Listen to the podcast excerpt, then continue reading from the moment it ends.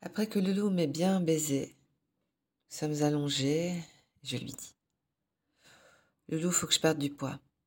L'hiver est passé par là et je veux que les hommes et les femmes me mettent le petit cul à la plage cet été. Il va donc falloir que je me serre un peu la ceinture. En effet, à la plage, souvent, je surprends des hommes en train de me mater.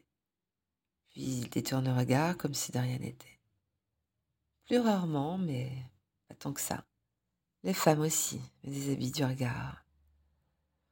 Mon loulou me répond que je suis sexy et que je me fais bien bander comme je suis.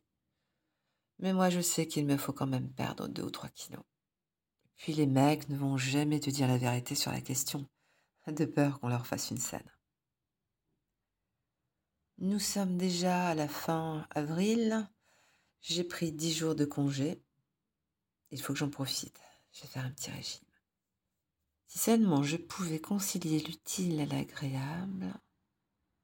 Banco, me dit Loulou en rêvassant devant le plafond, pendant que je caresse la bite. À partir d'aujourd'hui et pendant toute la semaine, tu n'auras droit que de te nourrir de mon sperme. Après tout, paraît que c'est plein de protéines et tu pourras aussi manger deux fruits par jour pour les vitamines. L'idée est intéressante et assez intrigante. Et le goût du sperme de mon chéri, je dois dire que j'aime bien ça.